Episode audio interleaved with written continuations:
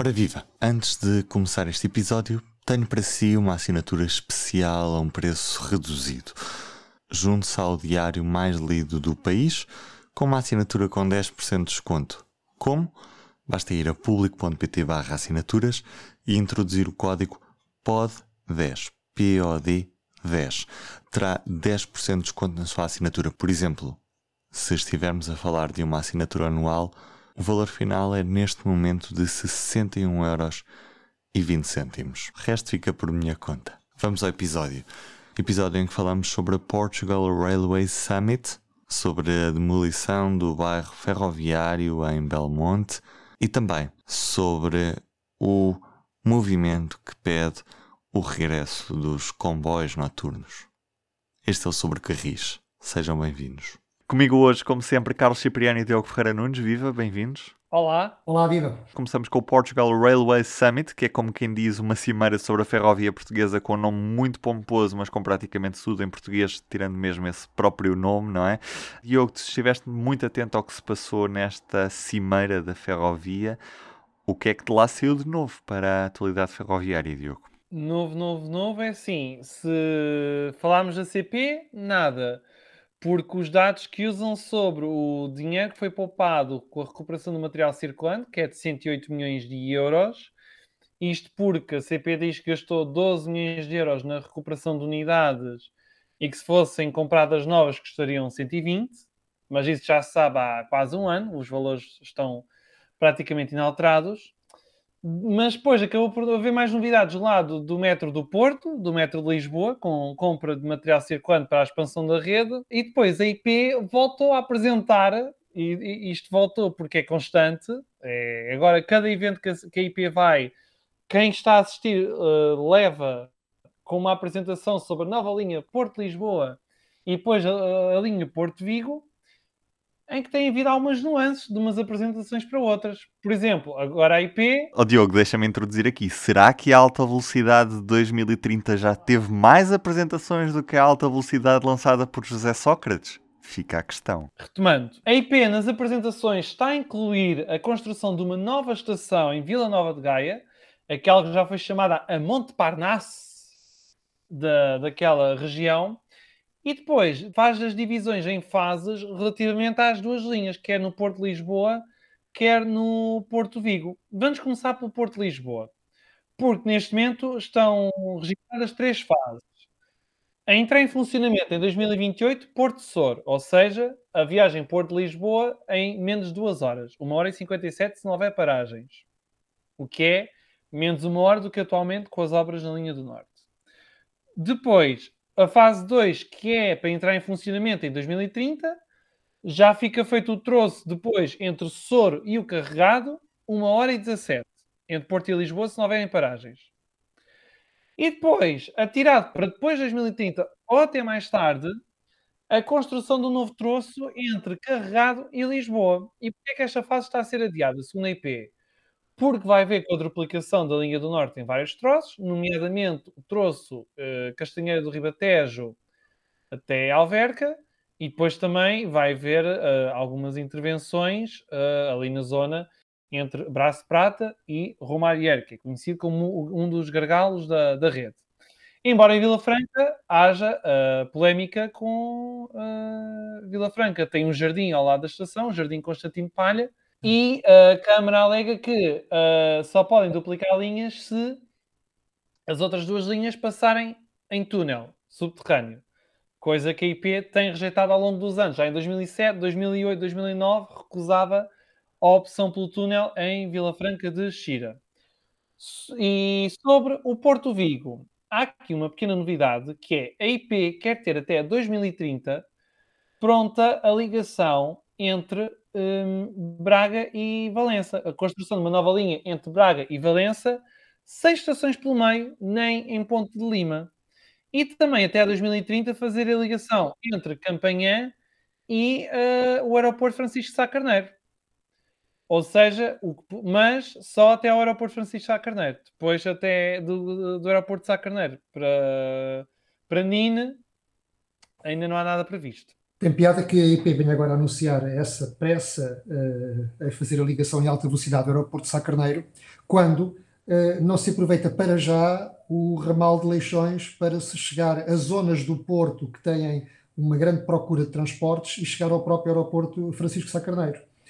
Uh, tem piada que a IP insista tanto na alta velocidade e parece que voltámos aos tempos da RAV em que se pôs os ovos todos no mesmo cesto, que era alta velocidade, alta velocidade e se descurava o caminho de ferro convencional.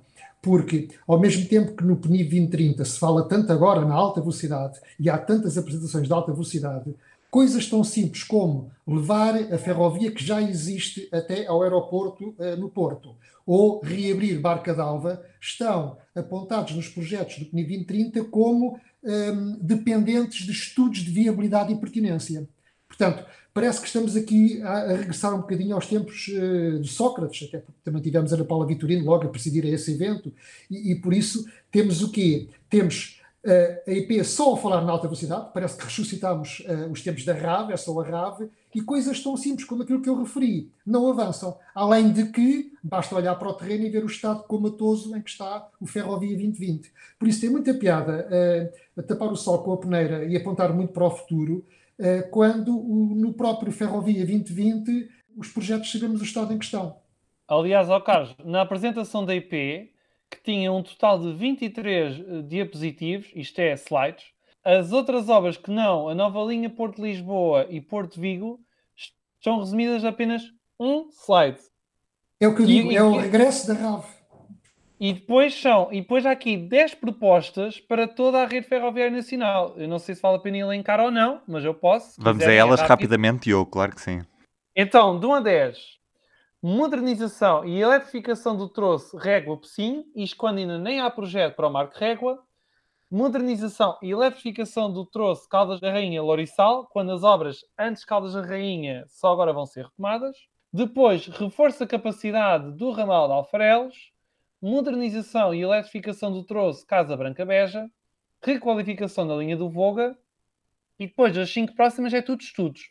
Portanto, eletrificação da linha do leste e novo acesso a Porto Alegre, linha de Leixões e nova ligação ao aeroporto Francisco Sá Carneiro, nova linha no Val de Souza, estudos para reativação do troço Pocinho Barca d'Alva, que hoje nós devíamos estar a discutir, mas a cerimónia foi adiada pelo menos um mês por causa da ausência do ministro, entre outras coisas.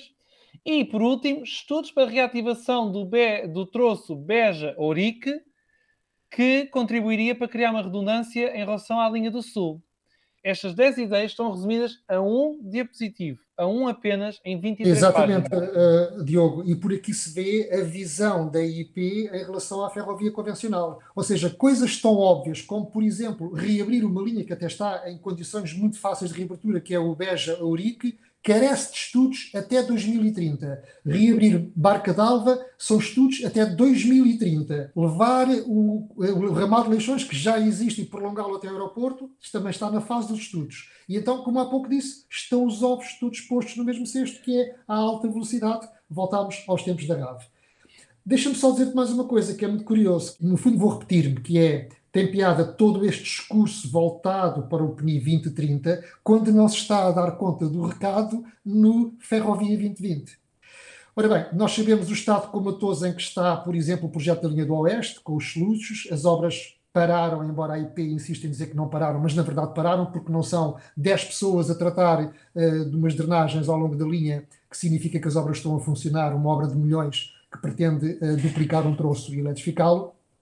Sabemos também que a linha do Douro nem sequer avançou, uh, e, e, já agora convém relembrar o boom de turismo que está a acontecer novamente no Val do Douro e também que neste momento já há pedras a serem transportadas das minas de Moncorvo para o Porto de Leixões em caminhão e que só não vão de comboio porque a infraestrutura não tem condições para, para esse serviço. E claramente não foi uma prioridade para a IP e continua a não ser. E, portanto, eu vejo tudo isto com muita preocupação e penso que está na altura de alguém se lembrar de fazer uma auditoria ao Ferrovia 2020 para tentar perceber o que é que correu mal, o que é que aconteceu, para que os erros do passado não se repitam no PNI 2030.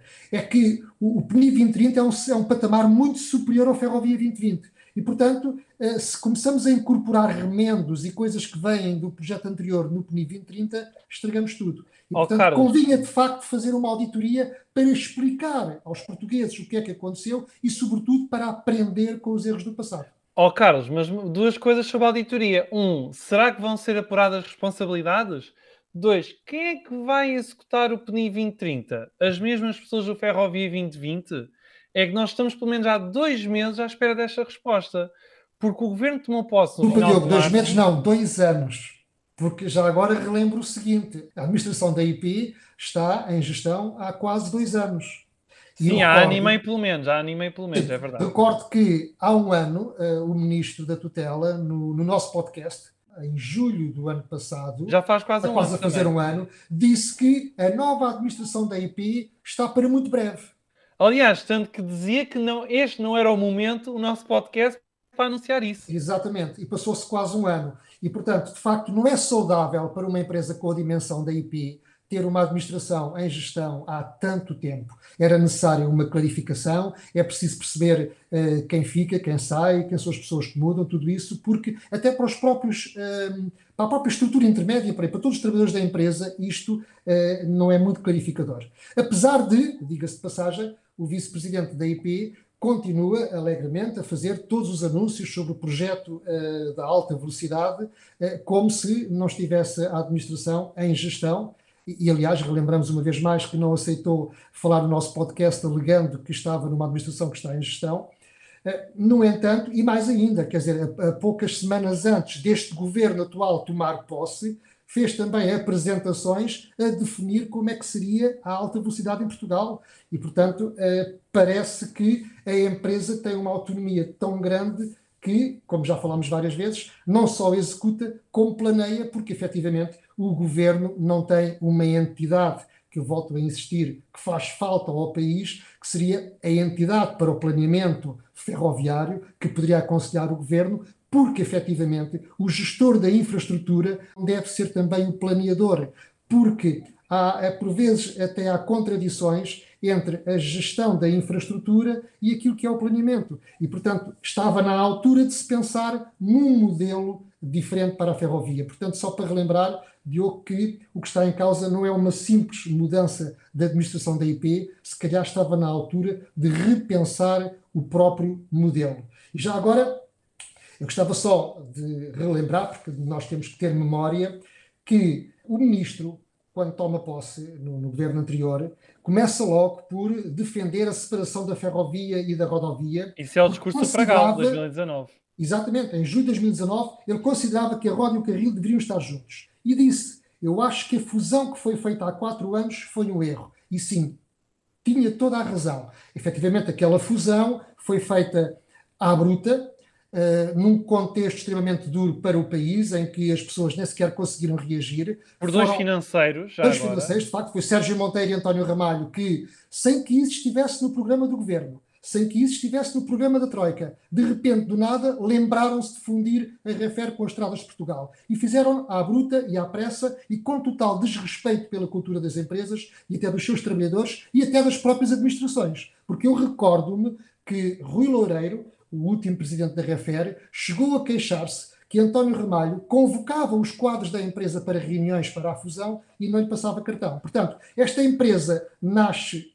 torta, nasce à bruta, num contexto que eu diria quase ditatorial, nunca foi uma empresa muito amada pelas pessoas que lá estão e, de facto, nasce com este problema no seu ADN. E então, sim, eu dou razão ao ministro quando ele disse que a fusão foi um erro. E mais, o ministro na altura dava o exemplo, citava abundantemente os exemplos da Alemanha e de França, onde a separação não tinha ido tão longe como em Portugal, e dizia que as companhias ferroviárias continuavam a ter a infraestrutura, nem que fosse sob a forma de holding. E mais, cito o ministro Pedro Nuno Santos. Ter a operação de um lado e o carril do outro gera um conjunto de desencontros que são prejudiciais à atividade. E defendia na altura uma grande CP. Mais ainda, foi por iniciativa deste ministro que foi pedido um relatório ao Comitê Económico-Social, cujo, cujas conclusões foram muito críticas do modelo da, separação e que dizia que a verticalização não produziu os resultados ambicionados. Bom, E depois uh, desta entrada de Leão, o que é que acontece dois anos depois? Bom, uh, temos o ministro a dizer, curiosamente no nosso podcast, a dizer que uma coisa é termos a roda e o carril juntos, outra coisa é pensarmos que temos de partir a IP. E então argumenta nessa altura que as receitas da, das PPP rodoviárias iriam servir para financiar a ferrovia, o que seria uma boa razão para manter a IP, e que uh, a complementaridade entre a infraestrutura rodoviária e a infraestrutura ferroviária justificariam que então uh, este recuo da parte dele em relação ao, ao modelo. E, e, é por isso que eu digo que, ehm, mais do que estarmos expectantes em relação à eventual nova administração ou novos elementos da administração uh, da IP, por muito que o ministro diga que quer injetar sangue ferroviário na IP, se calhar mais importante do que isso era repensar o modelo. Uh, oh, Carlos, o que é que tu retiveste desta Railway Summit? Não tive, infelizmente, a oportunidade de assistir a tudo, mas eh, logo no início achei piada que a presidente da AMT, da entidade reguladora, tivesse uh, lá estado com uma postura que eu considero pouco institucional, porque até parece que foi lá dar um abraço aos amigos e começou logo a falar na primeira pessoa do singular a dizer que eu também já tinha o projeto de alta velocidade e o que está a ser feito agora foi aquilo que eu na altura também planeei, também anunciei tudo isso. Já que era para falar na primeira pessoa do singular, também poderia ter falado nos 140 quilómetros de linha férrea que fechou durante o seu mandato. Poderia também ter falado que foi ela própria que mandou parar as obras da linha do Norte, porque na altura vinha lá, já nessa altura, a alta velocidade e como tal considerou-se que não valia a pena continuar com a modernização da, da principal linha ferroviária do país. Poderia também ter falado que transformou o ramal da Lausanne num projeto de metro Mondego em vez de se cingir a uma simples e boa modernização modernização com a eletrificação do ramal da, da Lausanne, que teria hoje que estaria hoje a funcionar e muito bem com a eletrificação e com automotoras elétricas. E que salvaria Coimbra já agora. E que salvaria Coimbra, seguramente. Também poderia ter dito, já que falou na primeira pessoa do singular, que prometeu um centro tecnológico ferroviário na Amadora, que nunca se concretizou e que só agora, anos envolvidos, é que vai ser feito, mas em Guifões. Eh, poderia também ter dito que prometeu uma fábrica de vagões que nunca se concretizou. Eh, e também naquelas experiências eh, falhadas, anunciadamente falhadas, que seriam aquelas reaberturas para passageiros do Setil Corucho e de Hermesino Lessa do Balio. Mas, enfim, como eu disse, ehm, só faltou lá o Mário Lino e o Paulo Campos, eventualmente, para recordar velhos tempos nesse encontro ferroviário. Olha, ó Carlos, já que falaste em Hermesino e Lessa do Balio, Lembrar que faz um ano, nesta altura, que a Câmara de Matosinhos uh, apresentou um estudo relativamente aos custos da reabertura da linha de Leixões. Passado um ano, não há qualquer novidade sobre esse assunto, sendo que a informação terá sido remetida a quem? À Infraestruturas de Portugal. Que provavelmente vai lançar mais um estudo. Vamos ver, tendo em conta que o estudo foi aprovado pelo Conselho Metropolitano do Porto, que representa os municípios da Diogo, região do Grande A reabertura de Barca d'Alva foi aprovada uh, por maioria uh, por unanimidade. unanimidade no Parlamento, na, na, Casa da Democracia, que é a Assembleia da República. E a IP o que é que faz? Diz, dependendo de estudos e viabilidade, está no PNID 2030 à espera de estudos que provem a viabilidade. Apesar de, diga-se passagem que, paralelamente, tem havido declarações do Ministro e também da Ministra da Coesão que nos podem pôr um bocadinho mais otimistas em relação a esse dossiê, porque provavelmente vai ser financiado não no âmbito do PNI 2030, mas uh, por outros fundos para, para a coesão territorial, e aí eu já estou um bocadinho mais otimista. Mas, mas convém que haja mesmo um dinheiro, para depois haver finalmente uma apresentação na régua que era devia ter acontecido esta semana e não aconteceu. Já agora, deixa-me dizer, né, nesta coisa dos estudos e que Portugal deve ser o país campeão dos estudos, porque quando não queremos tomar uma decisão, mandamos estudar, assim pode ser que as pessoas esqueçam. Ou um grupo de trabalho. Exatamente, criamos um grupo de trabalho ou criamos ou estudos. Um comitê. Que, que depois eh, os temas saem da agenda mediática e ninguém se, se volta a recordar deles. Também há, há, cerca de um ano, os municípios da, da região de, de, de Sines uh, falaram com a CP na tentativa de estudar a reintrodução do, do serviço de passageiros até Sines e na altura a reunião tinha sido muito bem recebida pelos municípios. A própria CP esteve envolvida nesse processo e até hoje nunca mais se ouviu falar de qualquer conclusão nem qualquer horizonte temporal para implementar esta medida. Portanto, as populações do litoral alentejano continuam um a esperar. E aquilo correu muito bem na altura, é, é verdade que correu muito bem e que os autarcas ficaram contentes, porque pela primeira vez tivemos uma administração da CP que claramente assumiu que achava interessante e que desejava uh, levar o serviço de passageiros ao ramal de Sines e servir também Sines. Mas de facto as coisas depois não andaram. E a própria Medway já assumiu interesse em explorar um serviço de passageiros se for preciso. Quem também anunciou uma nova administração este há poucos dias, há poucos dias, não para a IP, mas para a CP, foi Diogo Ferreira Nunes. Diogo, anunciaste uma coisa que nem o próprio ministro, nem o Ministério anunciaram. Tens fontes muito bem informadas em que estado é que está o processo, de onde é que surgiu esse nome.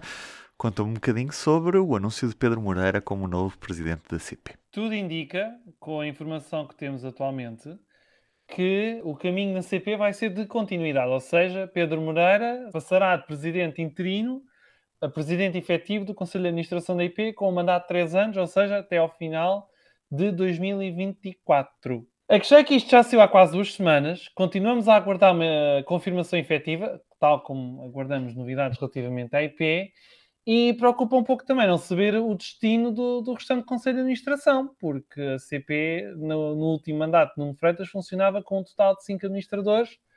Falta conhecer o destino de quatro, sendo que tem de entrar uma pessoa nova, caso haja uma recondução efetiva de todo o Conselho de Administração.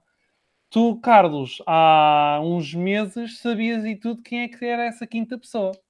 Joaquim Guerra, que foi hum, chefe de gabinete do, do ex-presidente Nuno Freitas e que de facto eh, está na calha para ser nomeado vogal da administração.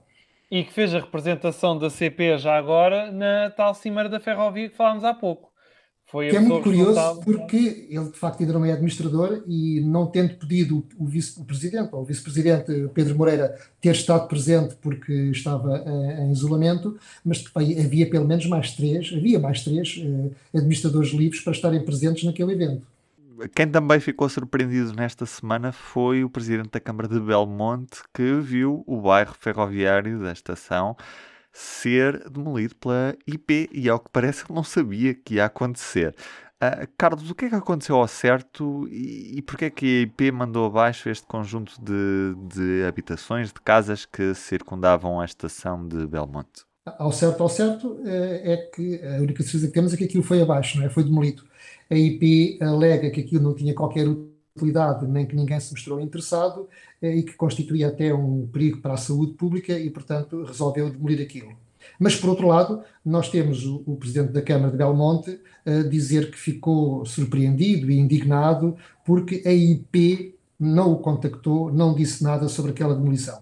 E, aliás, o senhor estava visivelmente uh, aborrecido e até disse que eu apeteceu-me chorar e eu já não tenho idade para chorar porque efetivamente parece que isso não se faz, ou seja, não se, de, não se destrói assim património ferroviário e, e, sobretudo, sem passar cartão nenhum à autarquia. Isto é, mais uma vez, é, é, é, fruto de uma empresa que tem uma postura de sobranceria e de arrogância e que nem sequer fala com as entidades locais quando toma decisões deste tipo. Aliás, eu estou, uh, com, estou algo preocupado com as modernizações ainda no âmbito do Ferrovia 2020, porque por vezes a IP, quando se trata de modernizar, destrói muito património que poderia ser poupado. Eu não defendo que tudo deva ser uh, salvaguardado, mas pergunto-me se a IP Património tem sido suficientemente proativa para tentar arranjar parceiros para darem utilizações e ocupações a grande parte do património ferroviário. Eu julgo que, mais uma vez, a empresa prefere arrasar, demolir, porque isso sai mais barato, dá menos chatices e não têm que uh, trabalhar com outros stakeholders para valorizar o património. E por isso eu estou muito preocupado com, por exemplo, na linha do Oeste, que pelo facto de ser uma das últimas linhas a ser modernizada, mantém as suas estações ainda com o, seu layout original uh, e, e, que poderiam ser salvas ou e, no entanto, eu, eu, eu, estou com alguma preocupação que a IP arrase grande parte de, de, desse património, que com o alteamento das plataformas eh, modifique estruturalmente as estações e que não haja ali uma grande preocupação de salvaguarda. No meio disto tudo, só no que diz respeito aos azulejos é que aí sim devemos tirar o chapéu à IP, porque nesse aspecto têm feito um, um grande trabalho e uh, até têm sido, e justamente, premiadas por isso. Em tudo o resto, no que diz respeito ao património, eu tenho grandes preocupações, apesar de, por exemplo, no entroncamento eh, haver alguns bons exemplos de recuperações, mas eu olho, por exemplo, para a Funcheira, para o bairro ferroviário da Funcheira, e pergunto como é que, ao fim de tantos anos, ainda não se conseguiu arranjar uma parceria, ainda não se tomou nenhuma iniciativa para, primeiro, salvaguardar aquilo, preservar aquilo e evitar a sua destruição e vandalização, e depois tentar valorizar uh, aquele bairro. É só um exemplo. Aqui tem de entrar a Direção-Geral do Património Cultural também. Convém que também entre em terreno, porque senão uh, vai ser difícil. E também que a sociedade... Eu acho que pode entrar todos os parceiros que nós quisermos, mas a propriedade daquilo é da IP, que é uma Património. pública, e portanto tem o direito de cuidar daquilo que é dela, sendo que o ser dela pertence à República Portuguesa, pertence a todos nós. E portanto não pode ser de ânimo leve que se tomem decisões por vezes são vistas como meros atos de gestão corrente, mas que não o são, porque depois de destruído o património já não se consegue recuperar nada. E já agora recordamos do que aconteceu o ano passado, quando foi tornado público que pretendiam de demolir as estações de, de Alcáçovas e do Alvito, e que felizmente recuaram depois sob pressão uh, dos autarcas. E se calhar porque houve notícias num certo e determinado jornal, Carlos, senão... É possível. A Associação Move Beiras acabou mesmo por lançar um comunicado na, nas redes sociais e enviou esse comunicado aos meios uh, a lamentar precisamente esta demolição de, das casas habitacionais já desocupadas do, de um dos últimos bairros ferroviários da, da linha da, da, da Beira Baixa. Ainda assim, deixem-me só, uma vez que eles próprios tinham um projeto para aquela zona onde podia ser pensado algo na área do alojamento local, coworking habitação social, por exemplo. Portanto, tudo isso seriam usos a dar numa linha que agora tem vindo a ser alvo de aposta por parte também de, de deste turismo ferroviário que, que, já temos relatado ao longo dos últimos episódios do, do Sobre Carris. Uh, já agora deixem-me só mesmo destacar uma coisa eh, também a propósito disto, que em declarações ao Carlos, o próprio autarca uh, finalmente fala nessa ligação rodoviária entre a estação de, de Belmonte, que dista cerca de 2 km do centro de, de Belmonte, e a própria, a própria vila de Manteigas, certo? Correto. Não é por acaso que a estação se chama Belmonte Manteigas, porque serve os dois conselhos. Portanto, seria sem dúvida uma ligação que já devia estar no terreno há mais de um ano, data em que a linha reabriu uh, naquele troço. Portanto, ficaremos a aguardar novidades e que os autarcas também percebam que uma linha ferroviária no seu conselho é sem dúvida um, um ativo que tem de potenciar e só se potencia se existirem essas ligações que permitam à população chegar facilmente à estação ferroviária e que permitam aos turistas saírem da, da estação e chegarem ao centro das vilas que, que pretendem visitar. Para terminar, Uh, back on track, uh, vamos falar de comboios noturnos que estão por toda a Europa a ressurgir. Aliás, aliás, esta semana surgiu a notícia de que Paris e Berlim, duas grandes cidades europeias, vão estar ligadas com um comboio diurno e um comboio noturno a partir do final de 2023. Assinalar que de Paris a Berlim são mil quilómetros. De Lisboa a Madrid são 600, de Lisboa a Andaia são também perto de 1900 e tal, largos, e continuamos sem comboios noturnos. A exceção ibérica àquilo que se passa em, em quase toda a Europa, deixa-nos cada vez mais afastados daquilo que é a Europa ferroviária. Quando... Isto é que é uma ilha ferroviária. É quando Isto é que Diogo... é a jangada de pedra rodoviária. É isso, Diogo. Quando não há perspectiva para a retoma destas ligações internacionais, e eu imagino que a ligação para Madrid só em 2024, depois de pronto a ligação entre Évora e o Caia. Isto é que é uma verdadeira ilha ferroviária, não é a bitola, senhores que ainda defendem que devemos mudar de bitola rapidamente. Estamos a falar do Back on Track porque, Carlos, participaste recentemente em Bruxelas numa cimeira relacionada com o tema. Sim, não foi numa conferência organizada por, por, por esse mesmo movimento, eh, Back on Track, que é um movimento um bocadinho inorgânico, que surgiu espontaneamente na sociedade civil e, e que se pretende constituir como um lobby assumido em Bruxelas para tentar que se dê gás, digamos assim, aos comboios noturnos. E, e, a minha participação exatamente nesse, nesse, nesse congresso foi apresentar a exceção ibérica, eh, para surpresa de alguns dos participantes que não sabiam o estado em que nós estávamos, que é de um claro contraciclo em relação àquilo que se passa no resto da Europa. Enquanto no resto da Europa os comboios noturnos estão a ressuscitar, nós que ainda tínhamos alguns, acabamos por uh, acabar com eles e não se vislumbra que haja alguma luz ao fundo do túnel. E, portanto, foram apresentados muitos e bons argumentos para este ressurgir dos comboios noturnos. Obviamente que eh, eh, as alterações climáticas, a transição energética estavam com pano fundo eh, neste, neste projeto, mas eu sobretudo achei muita piada à, à quantidade de pessoas que olham para isto com atenção e sobretudo à sua heterogeneidade.